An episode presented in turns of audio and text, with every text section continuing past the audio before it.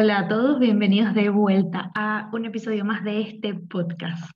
Hoy quiero hablar eh, del tema de los hábitos eh, porque pues cada vez hay más y más información alrededor de este tema y también más desinformación porque se crea mucho rechazo alrededor de los hábitos saludables. Hay una idea de que tenemos que estar como 60, 21 días pues haciéndolo, repitiéndolo una y otra vez para lograr fijar un hábito. Y la verdad es que esto, más que ayudarnos, nos genera barreras. Cada vez que escuchamos la palabra hábitos, pensamos en hábitos saludables y pensamos en cosas que son como súper difíciles de conseguir, que van a generar sacrificio, dolor y disciplina. Pues hoy voy a hablar con Beatriz Crespo y ella nos va a contar cómo podemos crear hábitos en menos de dos minutos. Y aunque parece que es algo mm, poco creíble, nos va a contar el paso a paso de cómo hacerlo, porque ella misma lo pone en práctica y ella misma ayuda a otras personas a conseguirlo. Beatriz está formada en medicina y en eh, medicina deportiva eh, y nos va a ayudar a entender cómo ella ha llevado esto a la práctica, no solamente a nivel em, individual, ayudando a otras personas a hacerlo a través de su nueva aplicación llamada Healthy Pills, de la que es cofundadora, sino también a través de su empresa llamada Freedom and Flow, con la cual ayuda a otras grandes empresas a que sus trabajadores consigan ese bienestar, que es sentirse bien y estar bien, em, para ponerlo en práctica todos los días con pequeños pasos que no tardan más de dos minutos.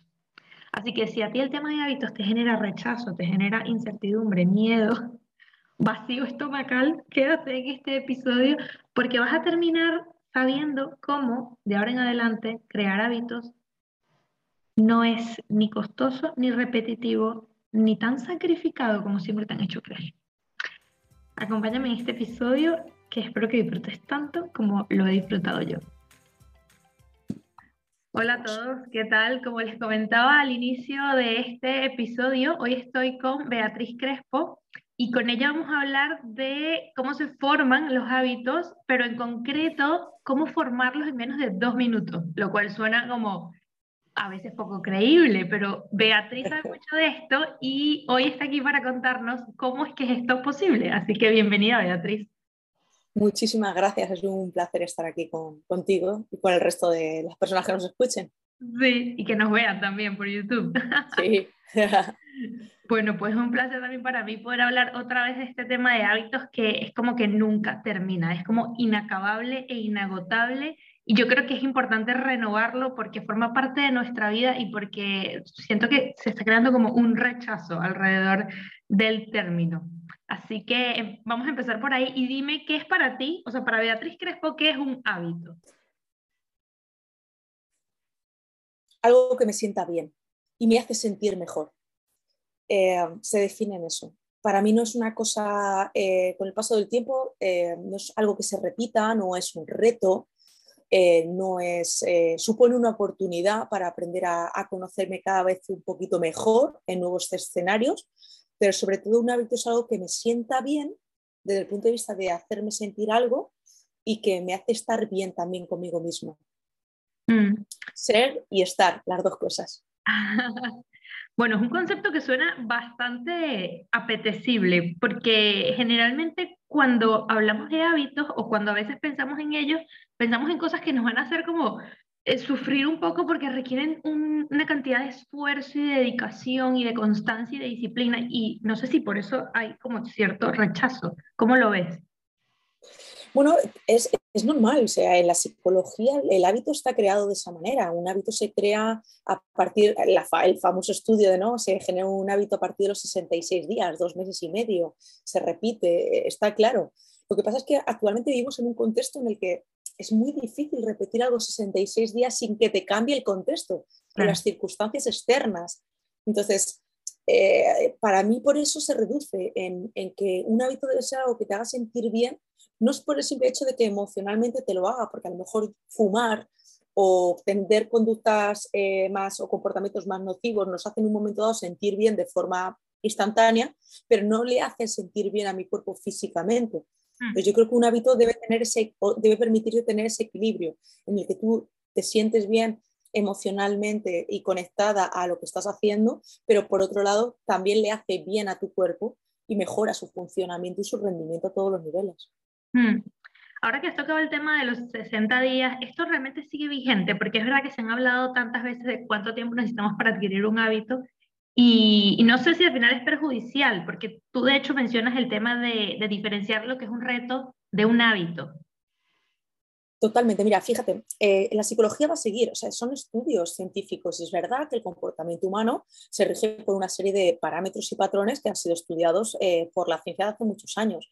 Pero mira, hoy vamos a hablar de cómo eh, crear un hábito en menos de dos minutos.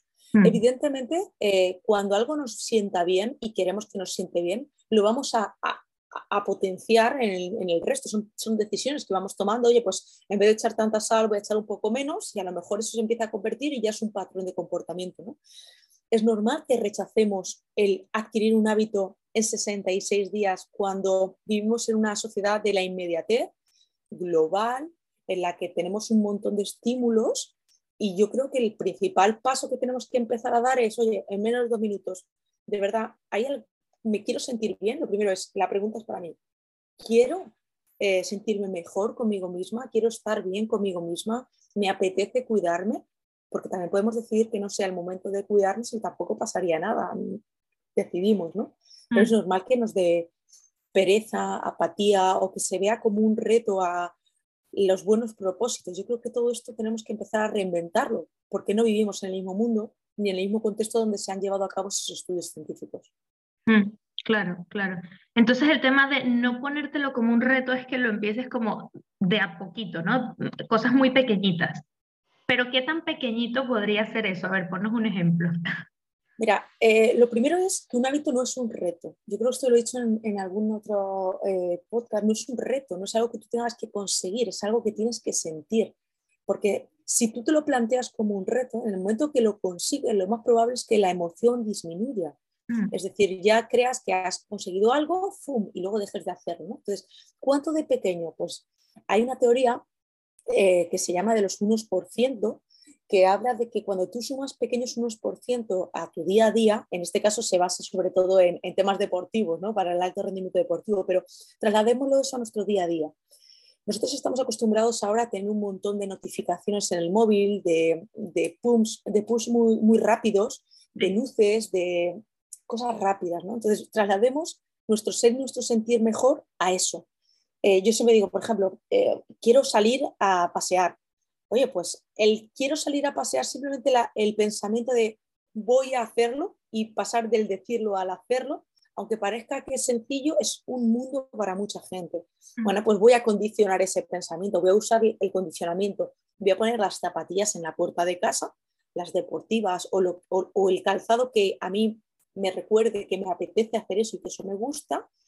Y mi, toma de decisiones va a ir acompañada de un gesto o un comportamiento, que es más de la psicología conductual, que es voy a ponerme esas zapatillas. Como cuando éramos pequeños o pequeñas, no sé si a ti te ha pasado alguna vez, y te regalaban unos zapatos nuevos y con esos zapatos nuevos o con esas zapatillas eras más rápida, eras, eh, te movías mucho más, eras mucho más guapa, o sea, no sé, condicionabas el cómo tú te sentías por algo físico, ¿no? Pues vamos a intentar en el podcast de hoy convertir eh, con tips esos grandes gestas en pequeños hábitos que en menos de dos minutos eh, tú puedas condicionar en tu día a día para, pues para crear un hábito, ¿no? Al final, en ese sentido.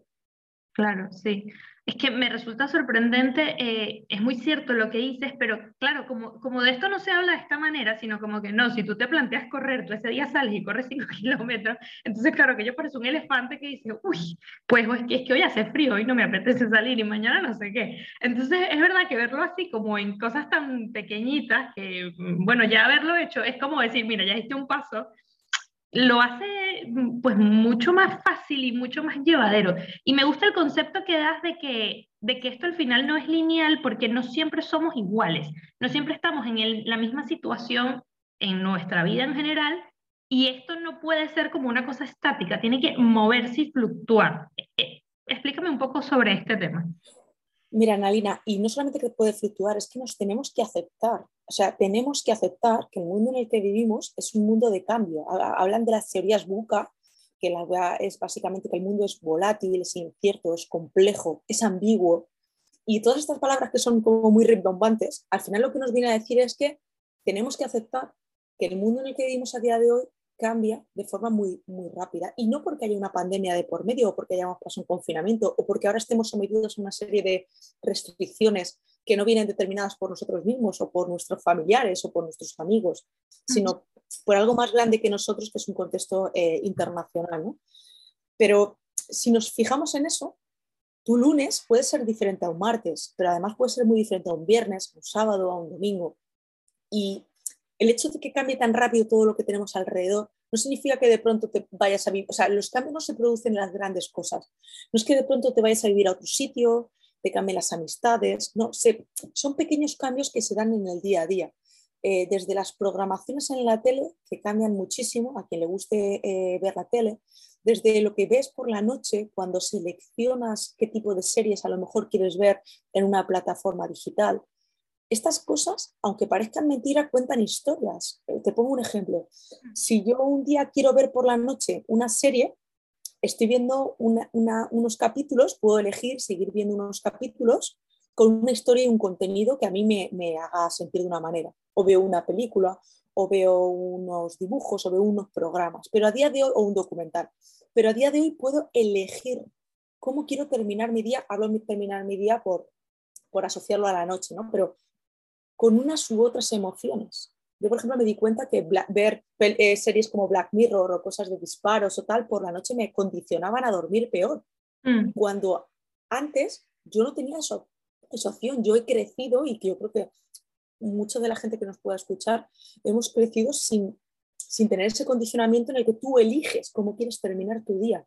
Es un poco como, eh, como programa, ¿no? Pero es verdad, si tú eliges una serie que te duerma, que te relaje, probablemente esa noche dormirás con una serie de sueños o un condicionamiento y te levantarás con otro. Si duermes con otro tipo de contenidos, otro. Si te duermes pegado a las redes sociales y las redes sociales te generan frustración, mm. eh, por, lo que sea, por las sensaciones de envidia, de inferioridad, de, esa, imagen de filtros idílica que muchas veces tenemos, por la gente a la que hemos decidido seguir. Fíjate, fíjate estamos hilando, son decisiones. Las pequeñas decisiones que tomamos en el día a día condicionan lo que nos hace sentir bien o lo que nos hace sentir regular. Y muchas veces es hacernos conscientes de que esas decisiones las tomamos de forma casi automática. Me levanto por la mañana, miro el móvil y veo las notificaciones que yo he elegido tener en mi móvil.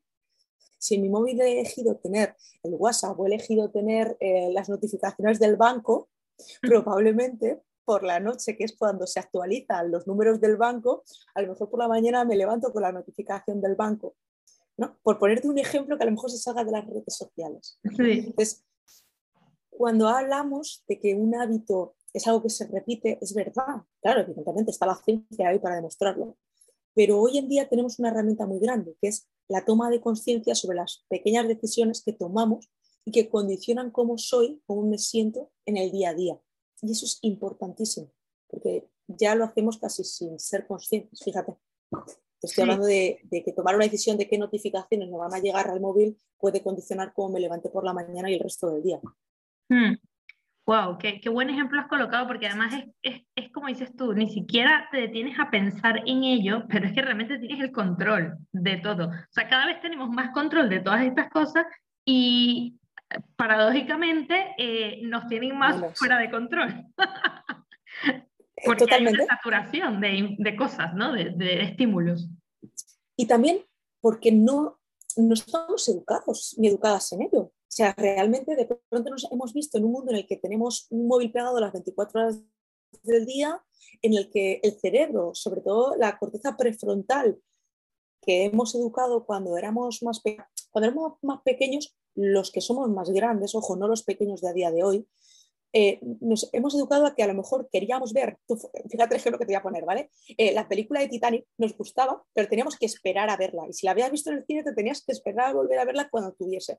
Entonces, generabas una toma de conciencia racional, que de esto habla mucho una compañera de psicología sobre la oxitocina y la capacidad de generar oxitocina con estímulos rápidos, en la que eras capaz de controlar ciertas cosas, tomar decisiones. Oye, pues me tengo que esperar, ¿no? Ahora no, te tienes que esperar absolutamente a nada.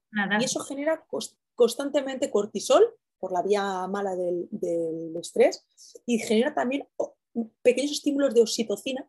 Me gustan las notificaciones, me gusta no sé qué, me gusta no sé cuánto, que muchas veces esas, esas reacciones químicas que le provocamos a nuestro cuerpo pueden tener una reacción adversa, que es me frustro, me siento deprimido o deprimida, me siento ansioso o ansiosa y no sé por qué. Pues las decisiones te tienes que empezar a educar en que hay decisiones que no estás tomando que ahora mismo sí tienes que tomar. ¿Qué notificaciones quieres que te lleguen al móvil? ¿Qué tipo de, ¿Con qué tipo de información te quieres ir a la cama? ¿Con cuál te quieres acostar? Estos son, fíjate, cuando hablamos de hábitos siempre se nos va la mente a alimentación o a ejercicio o a movimiento. No, estos, estos hábitos a día de hoy que tienen que ver más con una digitalización saludable, que tienen que ver más con, una toma de decisiones consciente de tu día a día, a nadie nos ha educado a esto, nos han educado a pensar en alimentación y en ejercicio. Está muy bien y hablaremos de ello, pero no a tomar decisiones sobre cosas que muchas veces ni somos conscientes. Le damos que sí, que sí, que sí, que sí a todo y el móvil, venga, notificaciones. Hmm. Es normal, va pegado con nosotros, es como si fuese una extensión de nosotros que va condicionando nuestro cómo estamos. Sí, sí. Además que de alguna manera es poner en juego nuestra libertad un poco, porque si tú no tomas decisiones sobre esa cantidad de notificaciones, etcétera, pues otra persona las va a tomar por ti. En este caso el móvil. Total. Ya está. Total. Entonces, ni siquiera el móvil sé consciente, yo es que como soy empresaria, sé consciente, ni siquiera el móvil. Otra persona que ha generado ese software para controlar tu atención, hmm. que no es malo, es, es, negocio, es parte del negocio, es parte de la vida en la que tenemos, tenemos que aceptarlo, no, no, hay, no hay frustración en eso. Hay mucha gente que dice, bueno, no, yo creo que es una cosa positiva, yo creo que algo me recuerde, igual que muchas veces abuso de Siri, eh, que la tengo trabajando hasta el fin de semana, la, la pobre, para, para, que me notifique cosas y se me vayan de la cabeza, la tecnología nos puede ayudar a tomar mejores decisiones para sentirnos mejor. Sin duda. Si la controlamos, si nos educamos, si somos capaces de orientarla en ese ser y sentirse mejor, que es el well-being, ¿no? En inglés, el verbo, mm. siempre lo digo, pero es verdad que en inglés el verbo well-being, el verbo to be es ser y estar a la misma vez. Y en español, el bienestar parece que se queda en el estar y no en el ser. Sí, sí. Bueno, ese concepto que has dado me encanta, porque si partimos de ahí, pues no vas a ponerte a lo mejor con un hábito que no te hace sentir bien, simplemente porque está de moda o porque alguien más lo está haciendo o porque está sonando o lo que fuera. Que por ahí también vamos a entrar en este tema de lo que es el tema de hábitos saludables, ¿no? Que a veces sé si es que hay un rechazo en general al hábito porque piensa, uy, tiene que ser con algo saludable, que es aburrido, que tal, que no sé qué, o es en general que realmente no sabemos entender o no somos conscientes, como dices, de que esto que hacemos en pro de, por ejemplo, beneficiar nuestra alimentación, nuestra salud, tiene que ser algo que en principio nos haga sentir bien, que es como lo primero, ¿no? Exactamente. Y mira, me atrevería a decir, y, a ver, viniendo también de a mí, me atrevería a decir que no hace falta ni que sea eh, eh, un estándar saludable, ¿sabes? Porque cada vez estamos en un mundo más diverso, más abierto a muchos gustos, a muchas preferencias. Y, muchas veces esto se nos va a la diversidad de género, se nos va a la diversidad em, de sexual, a la parte funcional.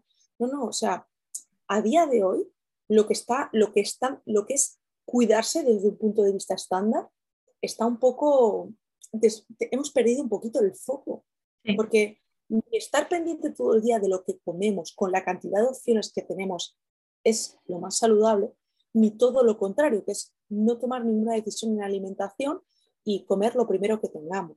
Hmm. estamos en una sociedad que se está polarizando, y esto es importante, hacia los extremos.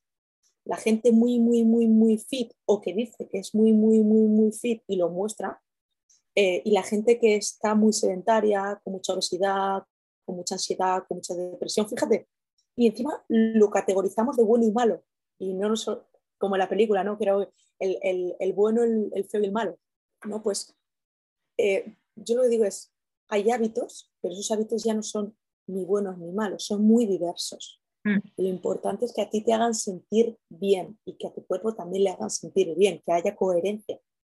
Yo me puede gustar mucho el vino, pero yo soy manchega, me gusta mucho el vino y el queso, pero no por eso voy a dejar de consumirlo con moderación.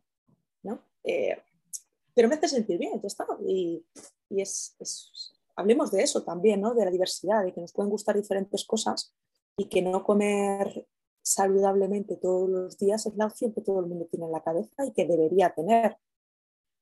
Vamos a quitarnos la presión también sobre eso, porque nos estamos presionando mucho y creo que lo que hace falta es educación.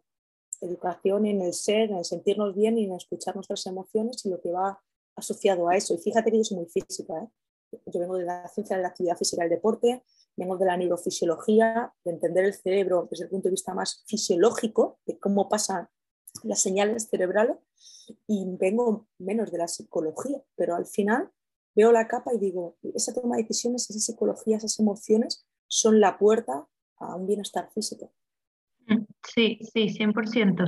Si es que esto que has dicho del estándar mm, nos tira mucho y nos, nos, influye mucho, ¿no? O sea, tener que pues entrar en una dinámica de, bueno, es que hay que hacer eh, ejercicio X, porque es que sí, mira, todo lo que dicen sobre cuántas calorías se quema con este ejercicio, pero es que a lo mejor a ti te va fatal eso.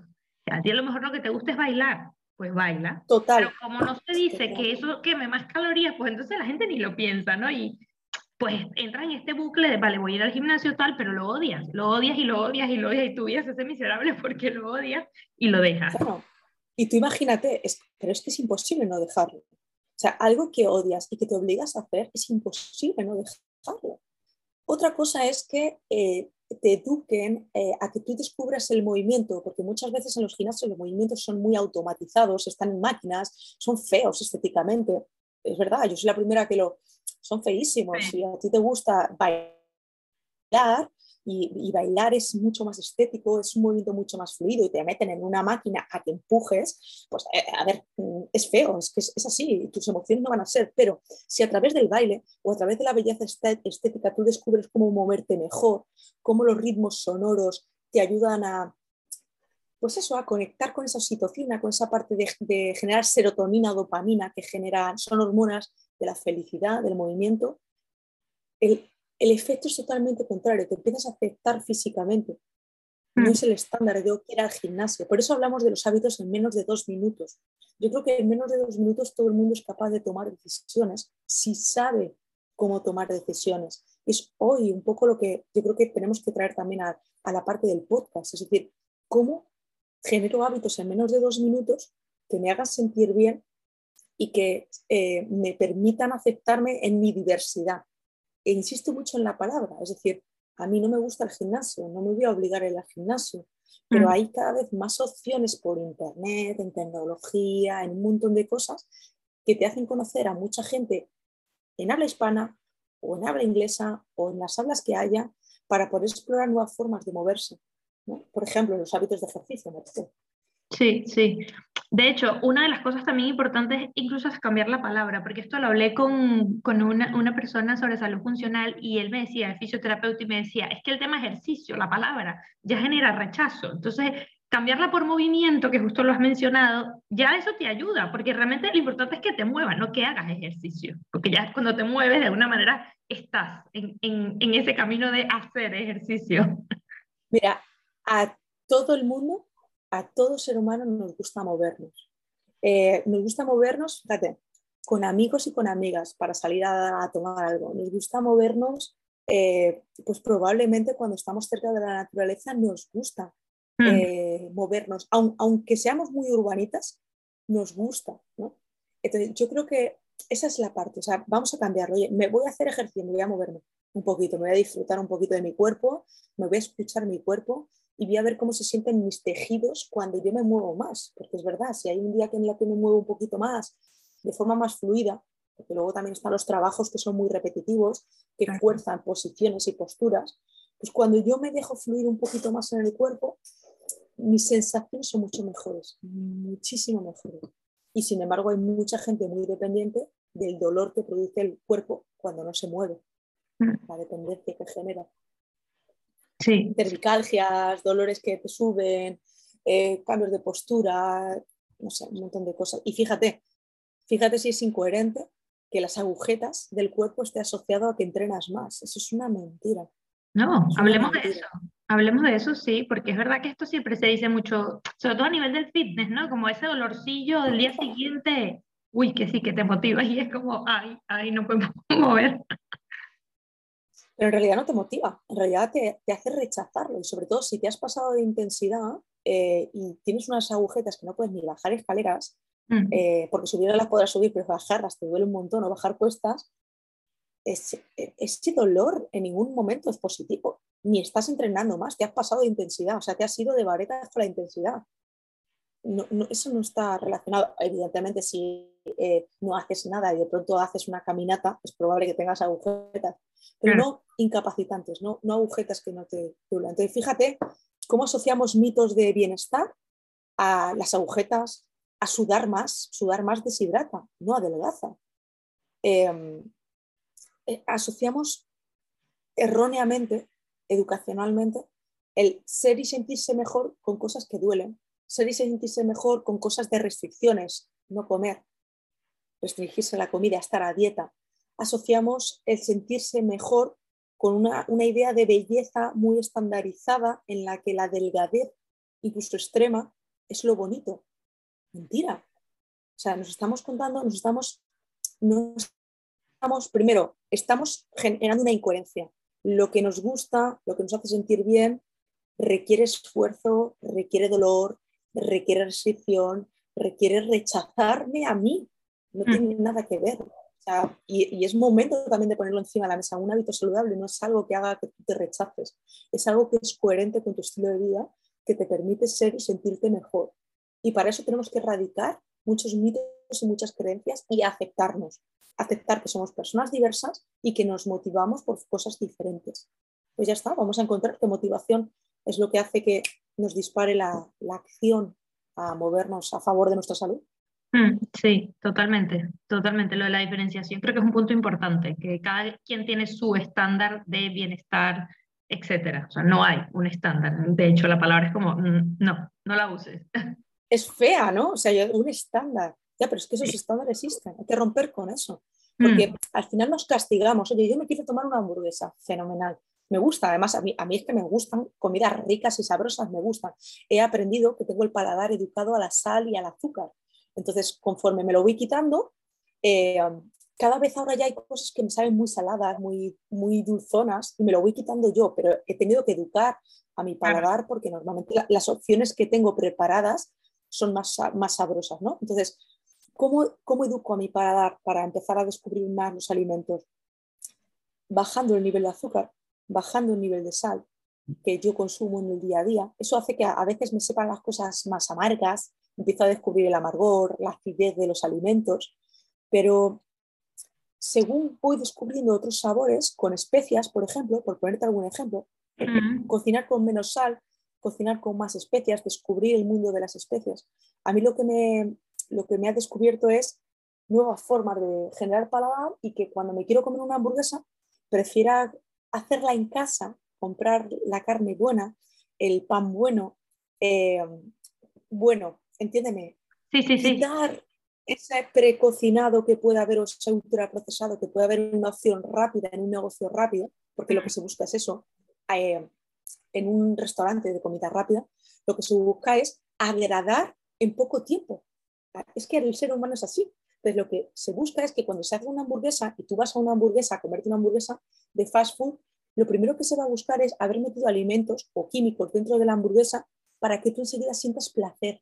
Si sientes placer, consumirás más, ¿no? Mm. Eh, es un negocio, es así, ¿vale? Genial, pero, pero tienes que ser consciente de eso. Mm. yo cuando me voy a un restaurante a comerme eso, lo que busco es un placer inmediato, lo busco inmediatamente, busco las patatas esas que saben fenomenal, todo eso, pero tengo que saber que eso condiciona mi cerebro.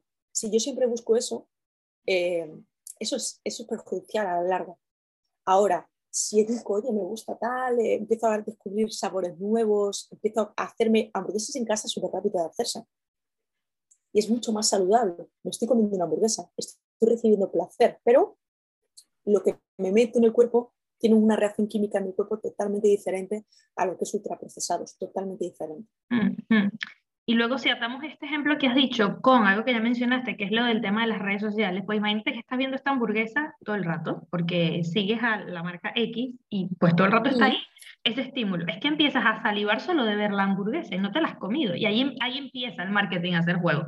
Entonces, tú, mismo lo has dicho hace rato, ¿no? Eh, las redes sociales me generan estrés, pero ¿a quién sigo en las redes sociales para que me generen estrés o ansiedad o lo que fuera? La decisión, ¿quién la ha tomado? ¿La has tomado tú? Porque la has dado ahí a follow.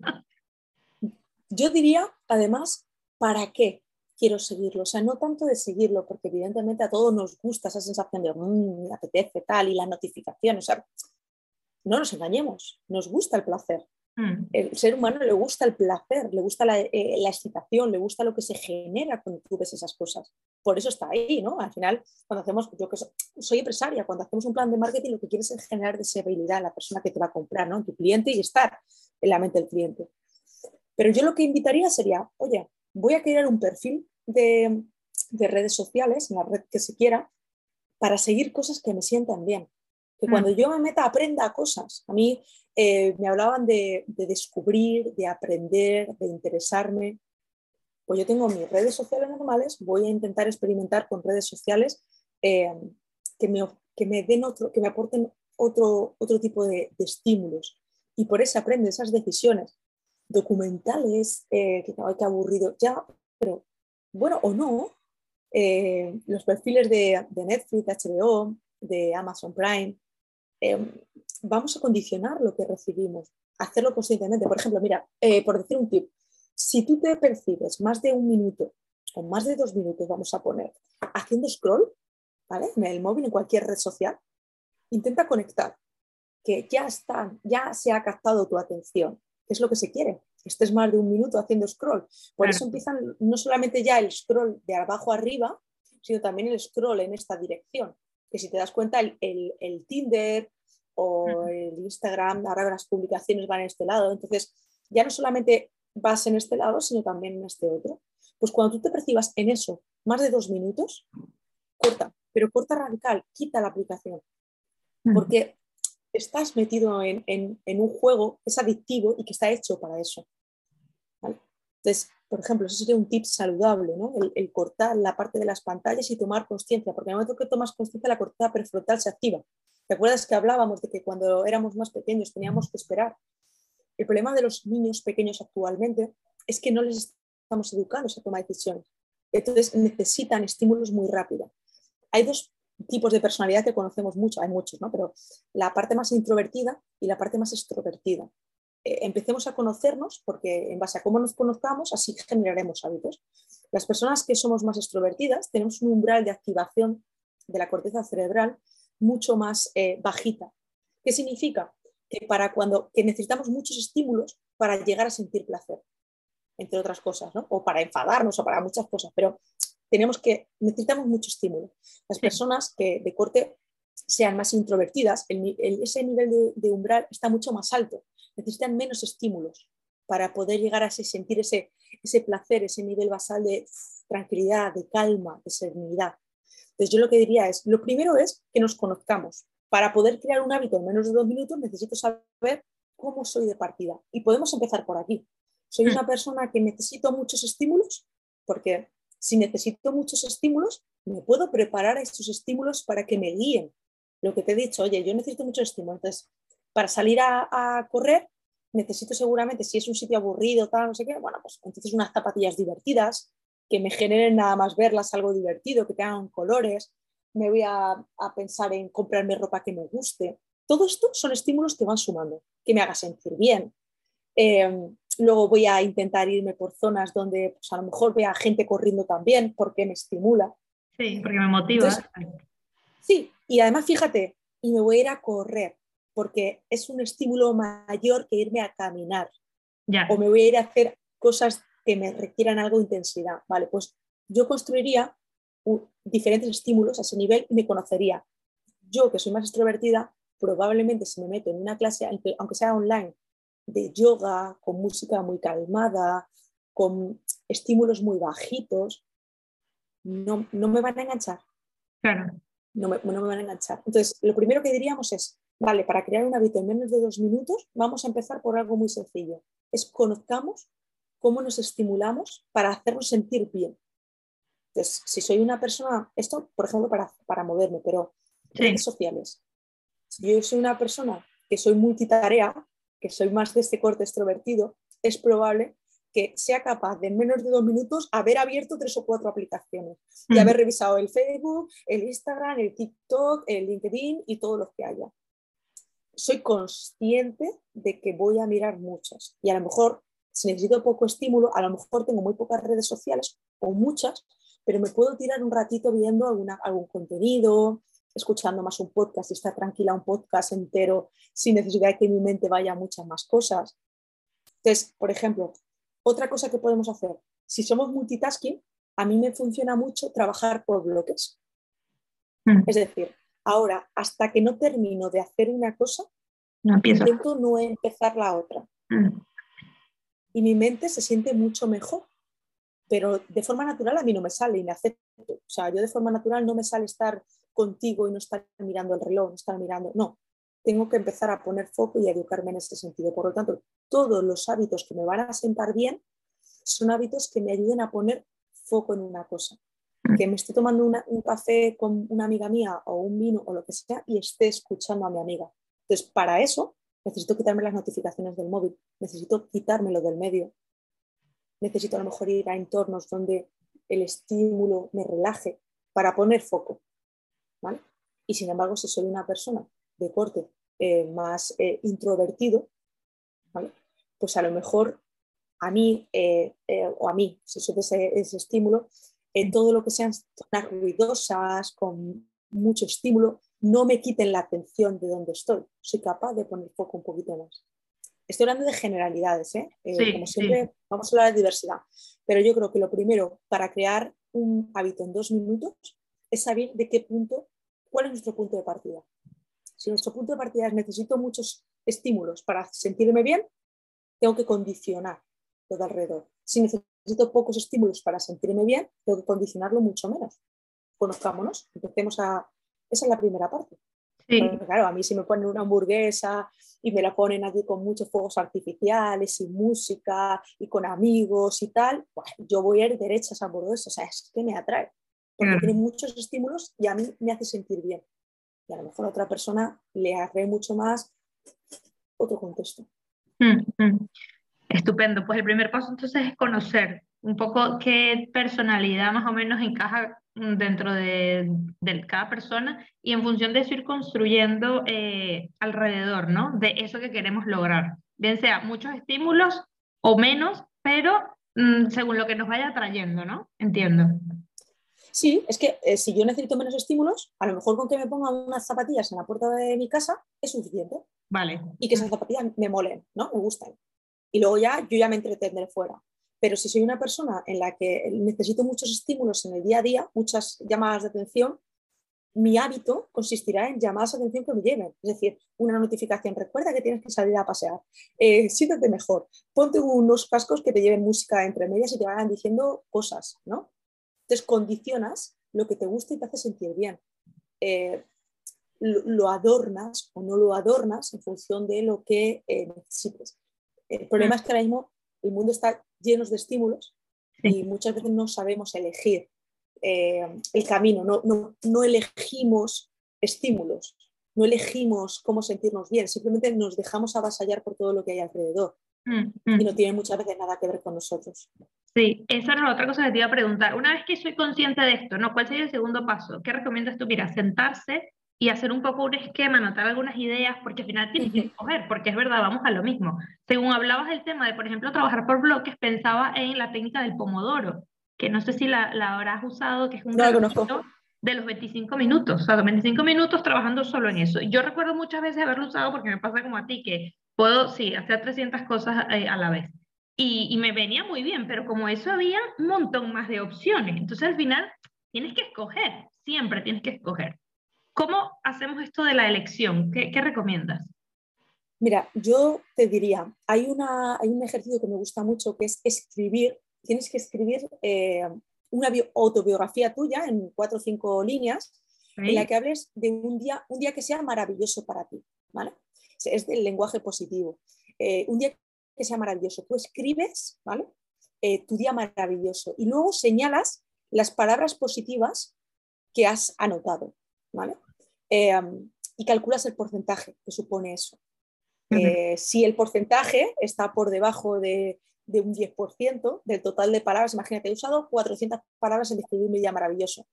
Y cuando he subrayado las palabras bonitas que, o positivas que, he utilizado en describirlo es menor al 10% del total de las palabras, significa que la forma en la que te hablas y la que hablas al mundo probablemente o es muy neutra o es poco positiva. Entonces yo diría lo segundo, hacer ese ejercicio, ¿no?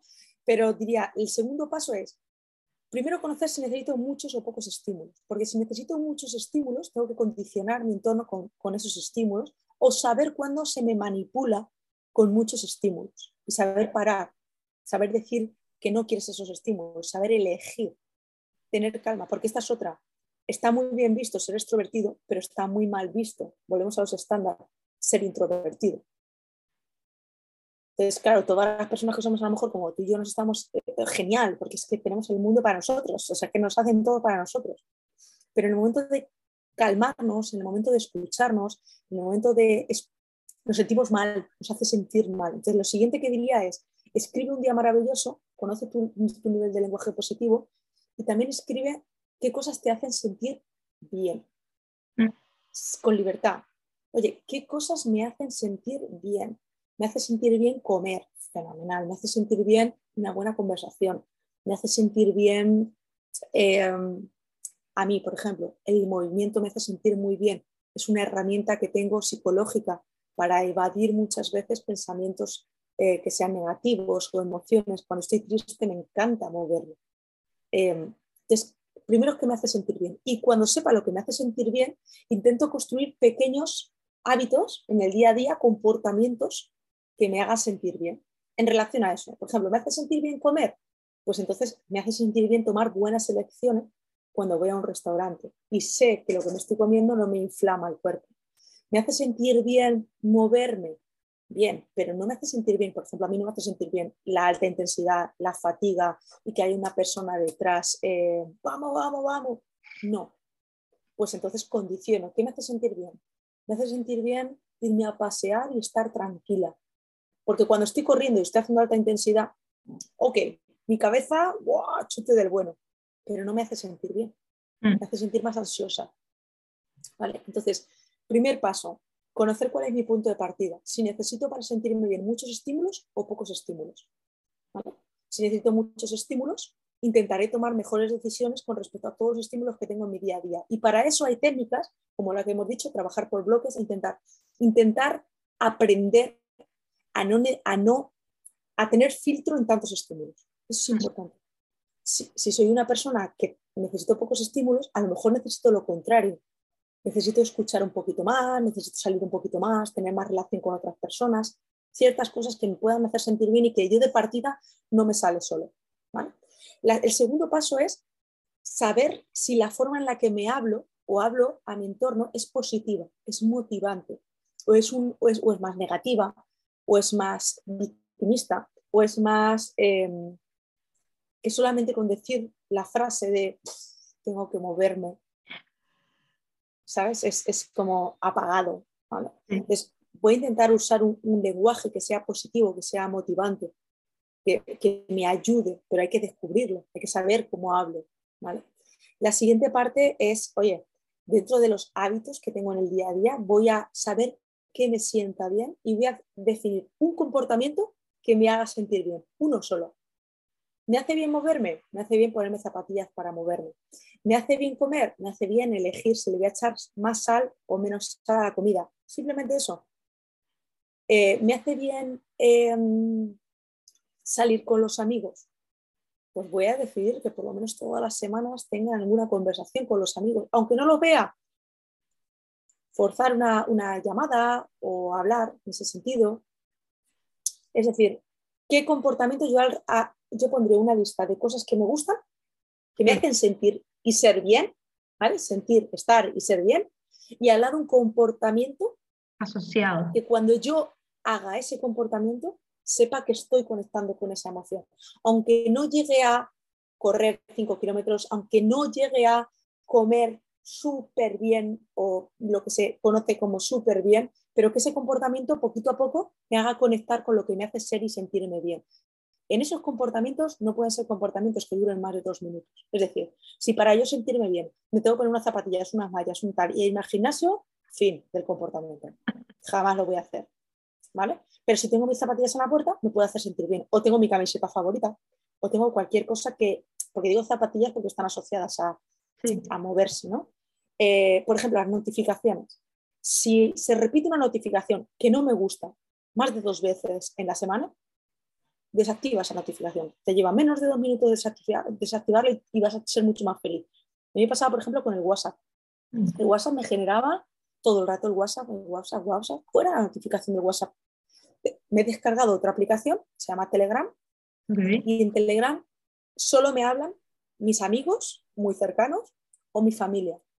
Y es la única notificación que tengo. Eh, las del WhatsApp están totalmente desconectadas. O sea, es que solo me meto en el WhatsApp cuando yo constantemente me quiero meter en el WhatsApp. Mm. Y ya está. Pero condiciono, ¿ves? Me descargo otra aplicación y esas notificaciones, que para mí sí son importantes, que son de mi gente, las sí dejo que salgan en el móvil. Pero si no, decido no tener notificaciones de nada. O sea, yo no tengo notificaciones mm, de ninguna red social, de ninguna, eh, y solo tengo notificaciones de esta red, que es, eh, ya te digo, eh, Telegram, porque si alguien me habla de mi familia, a lo mejor sí me permite el lujo de que me quite la atención de donde estoy, pero mm. si no, no. Wow, qué bien, qué bien. buenísimos estos ejemplos y además los pasos están como bastante bien clasificados. Te quería preguntar algo. Esto que has dicho de que cuando lo asocias a un comportamiento, tiene que ser un comportamiento que no te lleve más de dos minutos. Eh, claro, ahí está la clave de lo que has dicho. Puedes construir un hábito en menos de dos minutos. Pero esto evidentemente va creciendo. Quiero decir, si después de cierto tiempo X, ya yo ese comportamiento lo tengo encajado de tal manera que sale solo, luego vas y esa acción la cambias por otra o la puedes ir subiendo de nivel. Mm, ¿Cómo sería para ir avanzando? Mira, eh, hay uno que a mí me gusta mucho, que es eh, como teletrabajamos muchas veces estamos en casa o tenemos, a mí me gusta mucho eh, cambiar de perfumes, condicionar el entorno. Eh, entonces, estoy trabajando, tengo un, entorno, un perfume, y cuando salgo a mi vida personal, he mm. hecho otra. Aunque sea mi colonia en mi cuerpo, ¿me, explico? Pues eh, cuando tú ya has fijado un comportamiento que ya no te das ni cuenta, es decir, seguramente en el momento que, bueno, no te das ni cuenta es, es, mentira, porque si tú has condicionado el que cada vez que cojas un poquito de sal, lo eches y eches menos tú en tu mente siempre te estarás cuidando cuando hagas eso. Mm. Otra cosa es que demos el siguiente paso y ahora no solamente te eches menos sal, sino que intentes tomar todos los días una pieza de fruta. Entonces, ¿qué vas a hacer para tomar una pieza de fruta? Tener fruta a la vista. Es así. A lo mejor al principio la tengo que tener pelada para poder hacerla, o, tengo mandarinas, o tengo cosas cerca, porque todos los días me quiero proponer tener una pieza de fruta porque me hidrata y me ayuda. Eh, pues la tengo cerca. ¿Que no quiero patatas fritas? Una de dos, las tengo muy escondidas, aunque si las tengo en casa es probable que me las coma, porque la mente sabe que están ahí las patatas fritas llamándote. O como decíamos, eh, en algún día lo he dicho, si me gusta mucho la cerveza, durante la semana voy a intentar no tener cervezas frías en el frigorífico, porque es que si tengo cervezas frías en el frigorífico, me la voy a ver seguro. Pues durante la semana no tengo cervezas frías en el frigorífico, pero a lo mejor llega el viernes y meto las cervezas en el frigorífico. ¿Vale? A lo que vamos es, no tanto a intentar hacer eh, hábitos o comportamientos muy duraderos, sino comportamientos que hagan clic en mi cabeza. Si yo estoy en un restaurante y de pronto me han echado la sal y cuando tomo la carne o tomo lo que vaya a tomar está muy salado, me doy cuenta que esa decisión no la he tomado yo. Mm. Porque yo estoy adicionada a la sal. Entonces, no es tanto seguir evolucionando comportamientos, que sería un reto, yo sigo evolucionando comportamientos, sino crear comportamientos clave que te hagan tomar conciencia de lo que te hace ser y sentirte bien. Por ejemplo, te pongo otro ejemplo. Si yo cada vez que entro en casa de trabajar o de cualquier pelea, arraso con mi casa, con mi familia, con mis amigos, con quien vaya a hablar o con quien eh, o conmigo mismo en muchos casos, porque te vas directamente a la nevera y atracas la nevera, que son síntomas de ansiedad, son síntomas de, de, sí, de nerviosismo. Yo, por ejemplo, lo que condicioné fue el pomo de la puerta. Yo cada vez que entra en mi casa veo el pomo de la puerta. Es una tontería, pero todas las puertas, casi todas las puertas tienen pomo. Y si no tienen, lo de meter la llave en algún momento, ¿vale? Entonces, cuando lo veo, condiciono que cuando entre por esa puerta, lo que hay detrás de esa puerta es mi vida personal. son las personas a las que quiero, con las que quiero estar. Entonces condiciono la entrada en el pomo de la puerta con el ser y sentirme bien. ¿Cómo me quiero ser? A veces no veo ni el pomo de la puerta, te lo digo a la misma. O sea, a veces entro con tal cantidad de energía que o sea, no hay ni pomo ni puerta. Claro. Pero lo hago. Entonces, ¿qué, yo cuando he puesto, cuando he hecho ese listado, he dicho, oye, ¿qué me apetece? Me apetece no pelear en casa cuando tengo algún conflicto fuera. Eh, entonces, ¿cómo lo hago? Comportamiento, lo del pomo de la puerta veo el pomo de la puerta y ya sé que tengo mis dos vidas y empiezo a conciliar mi vida laboral y mi vida profesional, para lo bueno y para lo malo, que hablo de cosas malas, pero también hay días en el trabajo que son buenísimos, que estás súper hasta arriba y que eh, te tiras el resto del día hablando de eso en tu casa. que muchas veces a qué le importa todo lo que te, o sea, me refiero, no es tan importante lo que te pase para estar todo el día con eso. Mm. Entonces, por eso digo lo de los pequeños comportamientos. A lo mejor lo que sí puedes hacer es conocerte mejor y donde antes hay cosas que te sientan bien, cinco, cinco en tu listado, a lo mejor cada vez tienes más listado de cosas que te sientan bien y pequeños comportamientos asociados a cosas que te sientan bien. Mm. También cosas que te sientan mal, ¿vale? Sería el tercer paso. Y es, lo primero, conócete, si necesitas muchos estímulos o pocos para aceptarlo y para decidir, porque si necesito muchos estímulos es probable que tenga notificaciones, que pierda la atención muchas veces, entonces necesito cositas mucho más focalizadas. Si no, puede ser lo contrario. Ahora, lo segundo, cómo me hablo, cómo me intento reforzar. Lo tercero, hago un listado de cosas que me sientan bien y pongo al lado pequeños comportamientos que me hagan tomar conciencia de las cosas que me sientan bien. El cuarto paso es las cosas que me sientan mal. Que me sientan mal de verdad. Que me generan ansiedad, que me generan depresiones, depresiones como muy fuerte, tristeza. Vamos a hablar de emociones, tristeza, miedo, eh, inseguridad, Sí, incertidumbre. Incertidumbre. Esas cosas también las pongo. Oye, cuando me aparece una notificación del banco, mm, me genera inseguridad. Como cuando te llega una notificación de Hacienda y dices, esto seguro que no es bueno, o una multa, o sea, por narices. Claro. Pero eso nos pasa mucho en mi día a día. Es decir, si yo estoy siguiendo a una persona que cada vez que veo su, perfil me genera, me da igual, envidia, ansiedad, eh, malestar, lo que sea que me genere, deja de seguir a esa persona. Mm. Deja de esas notificaciones. Míralo cuando tú quieras mirarlo, pero que no te salga de forma automática, porque te arruina un día. Y el problema no es que te arruine un día, es que te arruina las emociones. Puedes estar muy hasta arriba, de pronto ves una, ay, esto es menos, que ahora pasa mucho, ¿no? Con la estética, la mm. belleza, los estándares de qué está bien y qué mal. O sea, físicamente, los filtros, pues está muy bien, pero si yo en redes sociales hay algo que no me sienta bien, de verdad quítatelo. Pero quítatelo de verdad. Toma la decisión de que tú vayas a verlo cuando tú quieras. Mm. Cotillar siempre, siempre va a estar ahí. Claro. Pero yo creo que es tan importante la lista de cosas que nos gustan como la lista de cosas que no nos gustan. Y eso nos va a permitir conocernos más y mejor. Sí, y, esos, esos comportamientos menos de dos minutos. Mm. Estupendo, pues ese sería el último paso, bueno, mm, en términos de que esto va continuando, no es una rueda que sigue girando, pero sería como el último paso en este proceso de cómo construir hábitos en dos minutos. Totalmente, sí. sí. Y, condicionarlos, es decir, si no me sienta bien esto, en menos de dos minutos tengo que tomar esta otra decisión. Es decir, si yo veo mm. en Instagram o en la red social que sea total, veo algo que no me gusta, mi siguiente comportamiento es quitármela, en mi caso, ¿eh? apagar la aplicación. Apago la aplicación y me voy a hacer y dejo el móvil. Menos de dos minutos, pero es una decisión que estoy tomando yo. No dejo que me afecte. ¿vale? Entonces, ante algo malo, también hay un comportamiento frente a eso para salir de esa situación en la que me estoy metiendo. Entonces, con los, con los hábitos, con las cosas que me sientan bien, voy a intentar generar comportamientos que me ayuden a meterme cada vez más en esos hábitos con los hábitos malos, por ejemplo, siempre discuto con mi padre con mi madre, siempre discuto con mi pareja. Pues cuando discuta, voy a generar un comportamiento y siempre que discuta, voy a respirar tres veces y a dejar que las cosas se calmen. ¿vale? Entonces, genero comportamientos que me alejan de esa emoción de rechazo, esa emoción que no me hace sentir bien. Sí, sí. Incluso llega un punto que los puedes automatizar. Me, estoy acordando de un ejemplo eh, propio que saco, traigo colación porque me pasaba un poco esto de que me enganchaba en las redes sociales, sobre todo por las noches, cuando al final es todo el tema de luz te afecta para dormir. Entonces yo directamente llegué a un punto en que dije, como me cuesta tanto de verdad decir, bueno, la cierro, automaticé que el móvil a partir de las 11 de la noche pues se desactiva, se muere, no tiene señal. Y eso a mí me dice, pues que es hora de dormir, déjalo, ya está. un poco, ¿no? Hasta, pues eso, eso, es, eso es el ese es el comportamiento.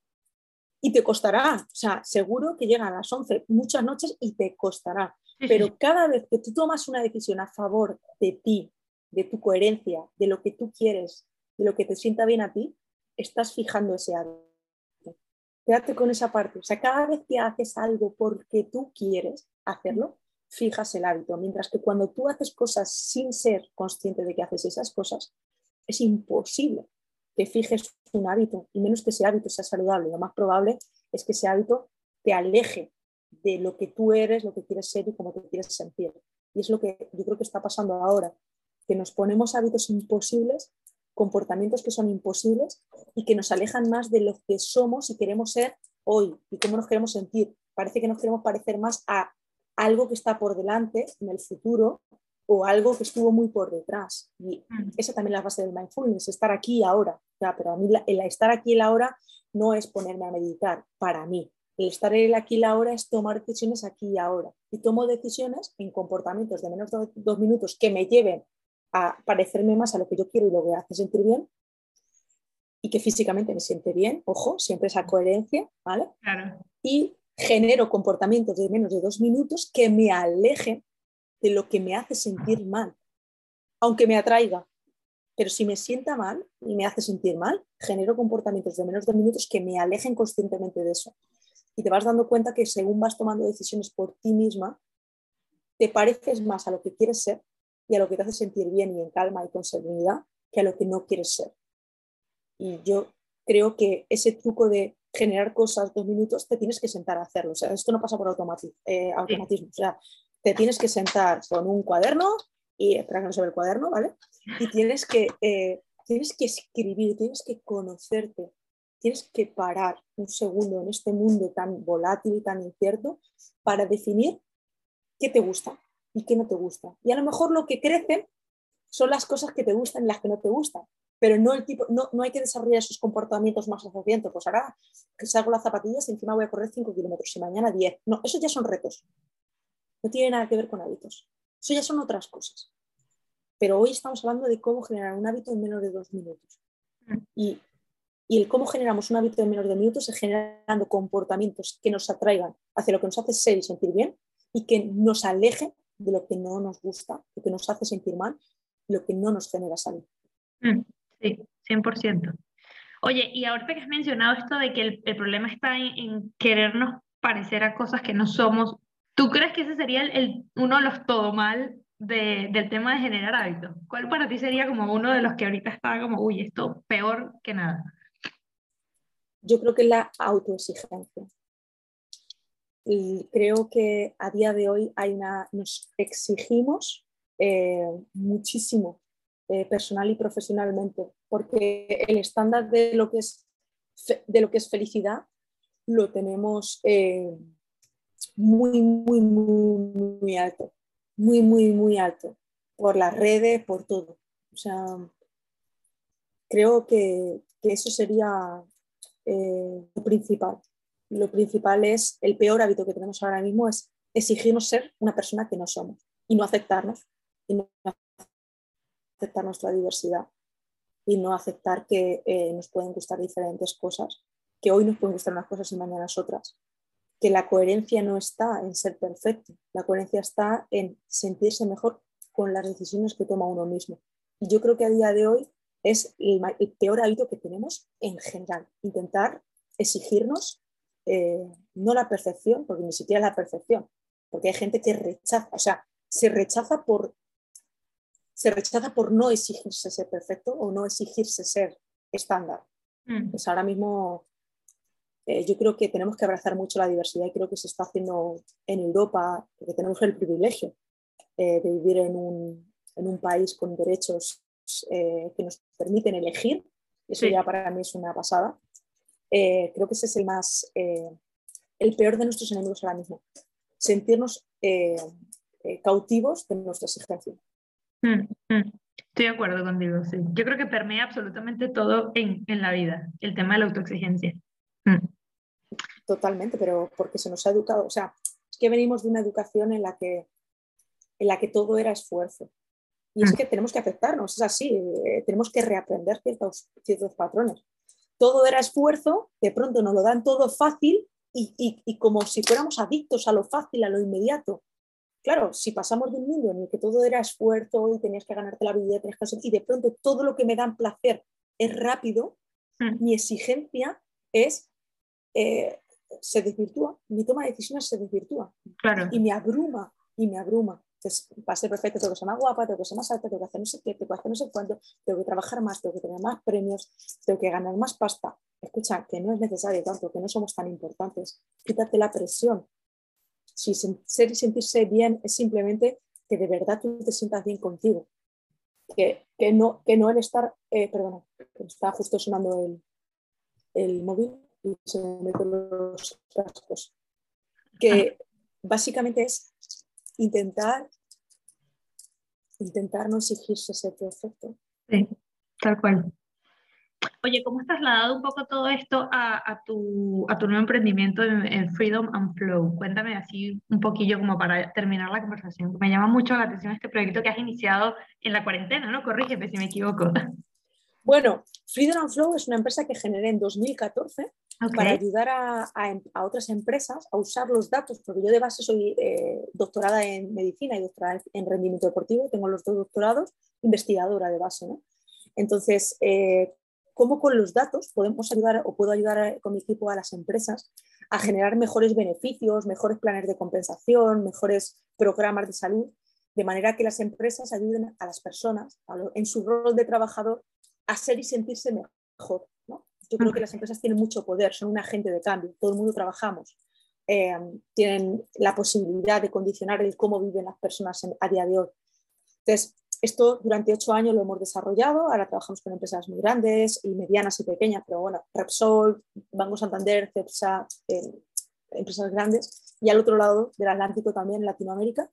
Y durante el confinamiento, eh, lo que generé fueron eh, un proyecto que tenía en la cabeza hace mucho tiempo que se llaman Healthy Pills, píldoras saludables, que a día de hoy es una app de entrenamiento para las personas que no hacen deporte, ni les gusta hacer deporte, ni siquiera el nombre de deporte, pero lo necesitan.